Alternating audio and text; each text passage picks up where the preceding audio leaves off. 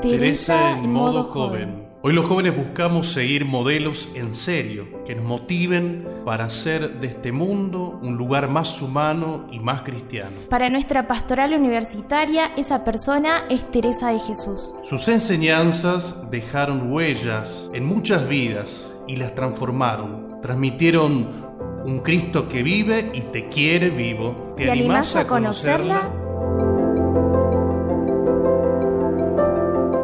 Hola, ¿cómo estás? Gracias por darle play una vez más a este tu podcast Teresa en modo joven.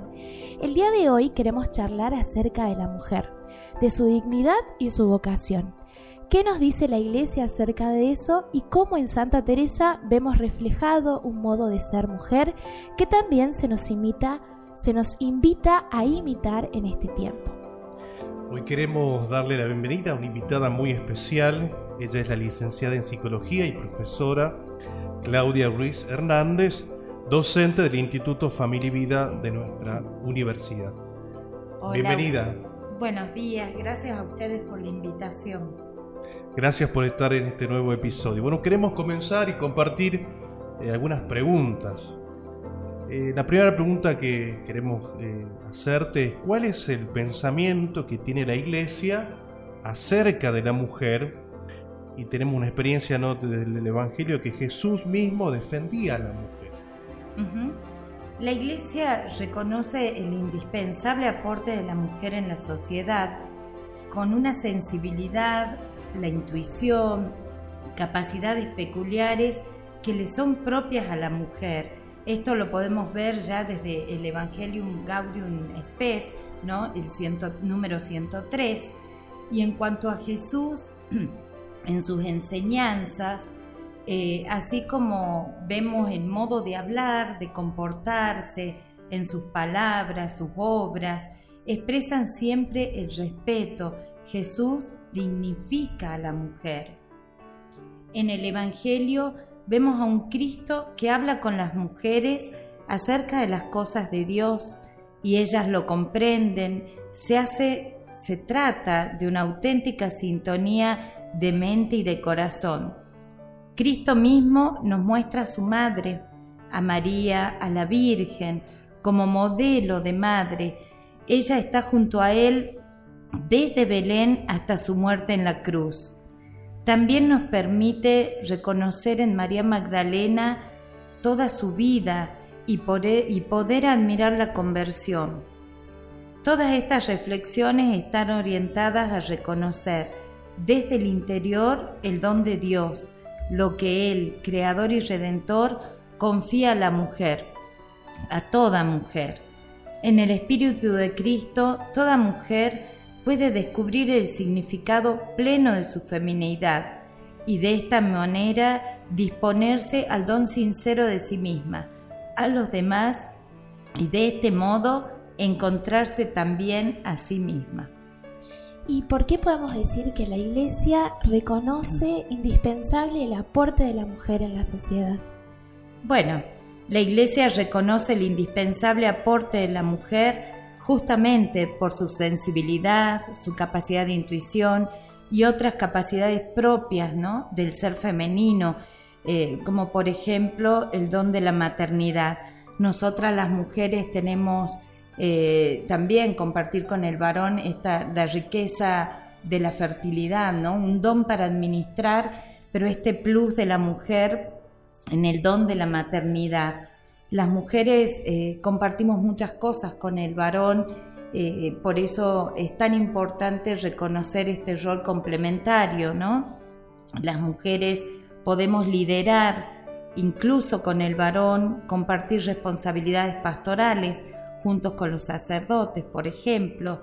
Vemos que su lugar debe ser reconocido y ahora más que nunca, sobre todo en situaciones en las que la mujer ha buscado anular la figura del varón eh, y así perder eh, por ahí eh, esto de destacar ¿no? la riqueza de la feminidad y la riqueza de la masculinidad. y con igual dignidad y cómo podemos ambos complementarnos. Yo creo que es necesario ampliar espacios para destacar la presencia femenina que es importante sobre todo en la vida de la iglesia. Y qué interesante esto, ¿no? Que nos plantea la, la profe, ¿no? Y todo este pensamiento desafía a nuestra iglesia a reflexionar también eh, a la mujer en diferentes ámbitos, incluso desde el sacerdocio, ¿no? ¿Qué nos puede decir al respecto, padre? Bueno, es interesante cómo eh, este último tiempo ya Juan Pablo II le dio un, gran impulso al, al, protagonismo de la mujer en la iglesia. Él habla del genio femenino. Y bueno, con respecto al sacerdocio sabemos que está reservada a los varones como signo de Cristo esposo que se entrega en la Eucaristía. Y esto no es una no está en discusión. Lo que se plantea es el tema del poder y los espacios de, decisión, ¿no? Que el Papa Francisco, con una intuición grande, eh, está poniendo a, mujeres eh, en lugares de decisión eh, fuertes dentro de la iglesia y que permite tener otra mirada, otra visión y otra comprensión incluso del Evangelio mismo. ¿no?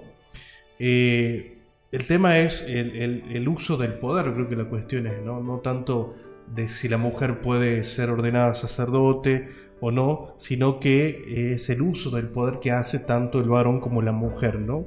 En la iglesia el poder está para servir, ¿no? que tiene un, un rol más alto, podemos decir en la iglesia, es aquel que eh, tiene una mayor responsabilidad y un mayor compromiso en el servicio. De hecho, ustedes saben, ¿no? el, Papa recibe el nombre de siervo de los siervos, ¿no? él es el que está al servicio de los, los siervos, ¿no? los obispos, los sacerdotes y del, del laicado. ¿no? Entonces, es interesante esto, ¿no? Y retomando esto, María se hace sierva de Dios, ¿no? O sea, qué importante tomar estas palabras, Padre, desde el lugar protagónico de María, ¿no? Eh, como mujer, como madre, eh, fiel y también sierva de Dios, ¿no? Y esto, volviendo al tema del poder, ¿no? Hoy estamos, eh, digamos, está saliendo mucho el tema de los escándalos dentro de la iglesia, los abusos, y qué importante la presencia de la mujer, sobre todo en el tema de la prevención, el acompañamiento de las víctimas, por esa sensibilidad que hablaba Claudia, ¿no? esa sensibilidad especial que tiene la mujer como don eh, para poner al servicio de la iglesia y de la humanidad. ¿no? La, mujer cuando eh, quiere no identificarse con el hombre pierde ese don en cierto sentido. ¿no? Ella tiene que ser ella misma, no hace falta que sea otra cosa ¿no? Eh, en la sociedad y en la iglesia. Entonces, bueno, el Papa ha, ido poniendo personas y mujeres ¿no? en, en, lugares de decisión, como decía hace rato, y que nos falta mucho camino, sí, ¿no? Nos falta mucho camino, pero qué bueno que como institución la iglesia esté haciendo camino, esté haciendo como apunta en este, en este proyecto, ¿no? Eh, habría que pensar en otras instituciones, ¿no? Eh, eh, si, si es realmente así el espacio que se le da a la mujer. No sabemos que muchas veces en un mismo cargo, en la misma función, no es el mismo sueldo, ¿no? Es interesante tanto el varón y la mujer. ¿qué tiene el varón que no tenga la mujer? Incluso yo creo que la mujer tiene una capacidad mayor de responsabilidad, de decisión, de, de ver las cosas, amplia. de visión amplia, ¿no? Eh, incluso el aspecto económico, ¿no? De la mujer es la que administra, quizá muchas veces más. Administradora de la casa, del hogar. En ese sentido, sí. Eh, propio también de la función nutricia, ¿no? Que tiene la mujer. Así es. Es muy interesante esto que, que ustedes plantean y que eh, nos abre el corazón ¿no? a esto de, pensarnos desde la complementariedad del varón y de la mujer y que también Dios ha puesto una misión eh, muy especial ¿no? en el corazón de cada mujer, de esto de ser madre, eh, de poder dar vida y no solamente trayendo un niño al mundo, sino también de manera espiritual, ¿no? que para mí es algo que la maternidad espiritual me toca mucho y, creo que toda mujer debería como eh, experimentar, abrirse a, poder acompañar, porque la verdad es que nosotros, nosotras tenemos como esa sensibilidad, ¿no? Que decían ustedes, de poder acompañar, de poder estar eh, de una manera más contener, como decía el padre, en esta situación tan dura como es el tema de los abusos, ¿no? Eh, dentro de la iglesia y también en otros ámbitos eh, muy duro el tema de los abusos también intrafamiliares, ¿no? Y la mujer tiene esta capacidad de contención eh, de mirar más allá, la sensibilidad propia, ¿no? Así que yo creo que es muy bueno esto que, estás diciendo también, Candelaria.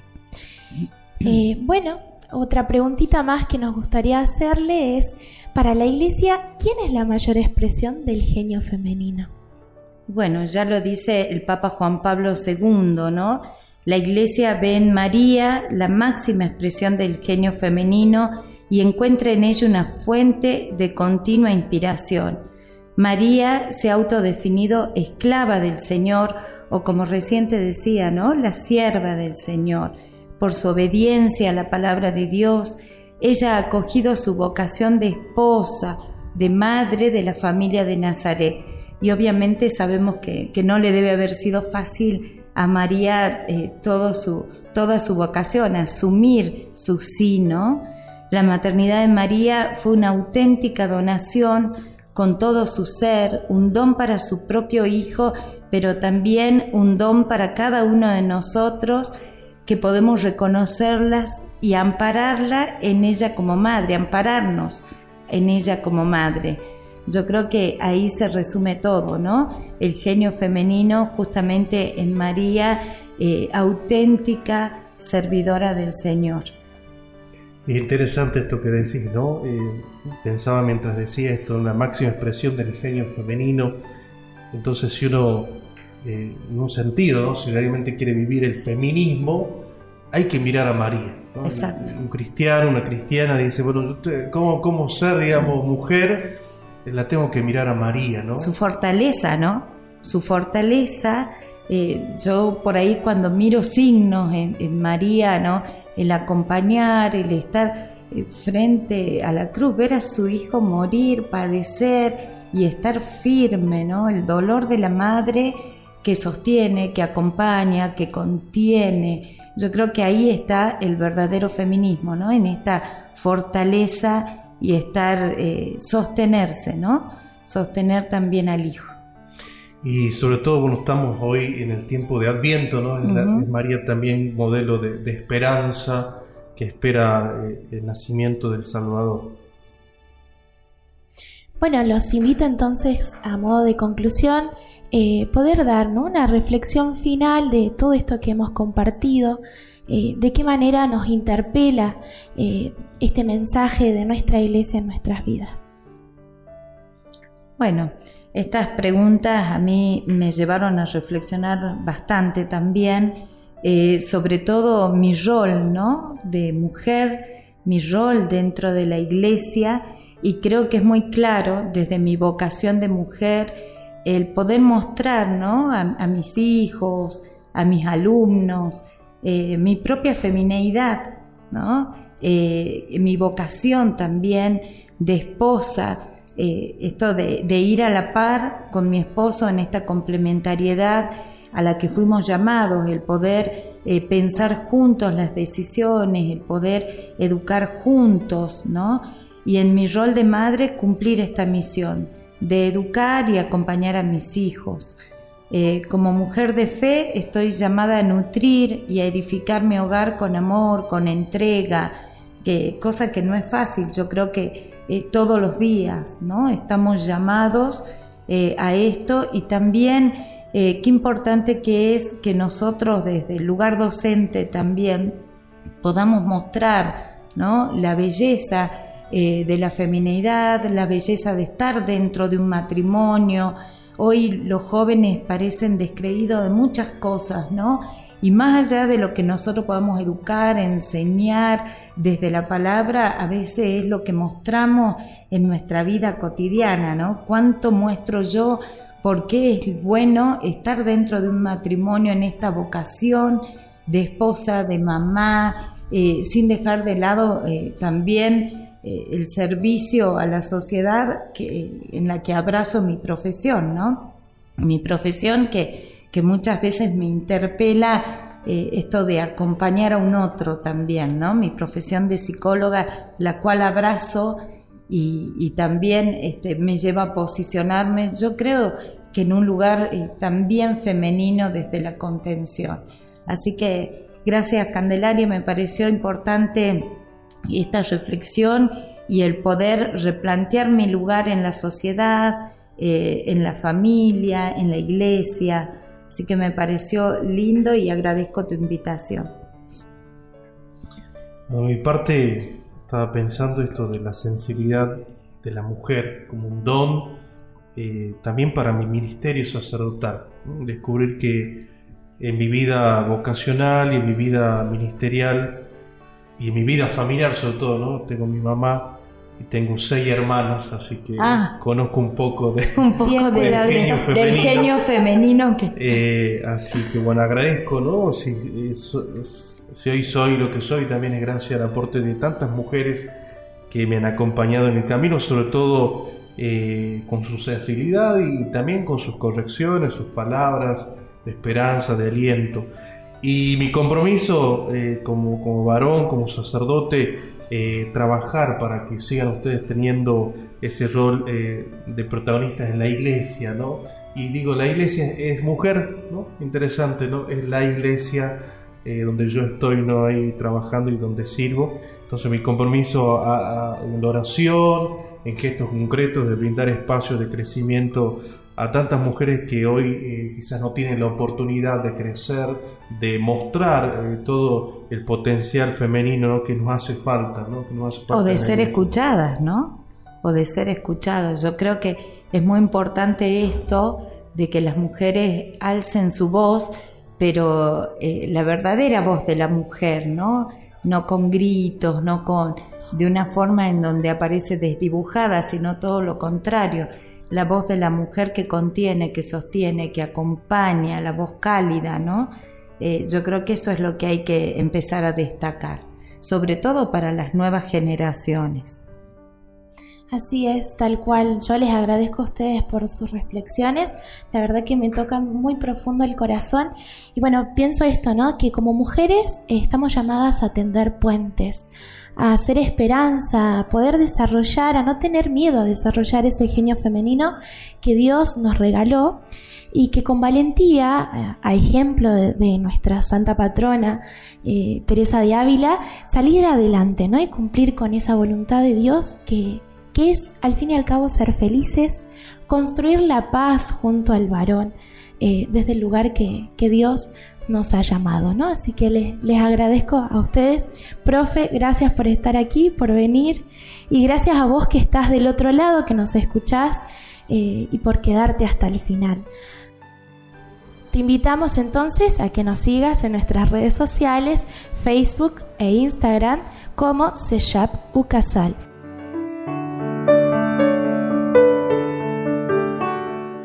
Te doy gracias, mujer madre que te conviertes en seno del ser humano con la alegría y los dolores de parto de una experiencia única, la cual te hace sonrisa de Dios para el niño que viene a la luz y te hace guía de sus primeros pasos, apoyo de su crecimiento, punto de referencia en el posterior camino de la vida. Te doy gracias, mujer esposa, que unes irrevocablemente tu destino al de un hombre mediante una relación de recíproca entrega, al servicio de la comunión y de la vida. Te doy gracias, mujer hija y mujer hermana, que aportas al núcleo familiar y también al conjunto de la vida social las riquezas de tu sensibilidad, intuición, generosidad y constancia. Te doy gracias, mujer trabajadora, que participas en todos los ámbitos de la vida social, económica, cultural, artística y política, mediante la indispensable aportación que das a la elaboración de una cultura capaz de conciliar razón y sentimiento, a una concepción de la vida siempre abierta al sentido del misterio, a la edificación de estructuras económicas y políticas más ricas de humanidad. Te doy gracias, mujer consagrada, que ejemplo de la más grande de las mujeres, la Madre de Cristo, Verbo encarnado, te abres con docilidad y fidelidad al amor de Dios, ayudando a la Iglesia y a toda la humanidad a vivir para Dios una respuesta esponsal que expresa maravillosamente la comunión que Él quiere establecer con su criatura. Te doy gracias, mujer, por el hecho mismo de ser mujer. Con la intuición propia de tu femineidad enriqueces la comprensión del mundo y contribuyes a la plena verdad de las relaciones humanas. Juan Pablo II, 1995.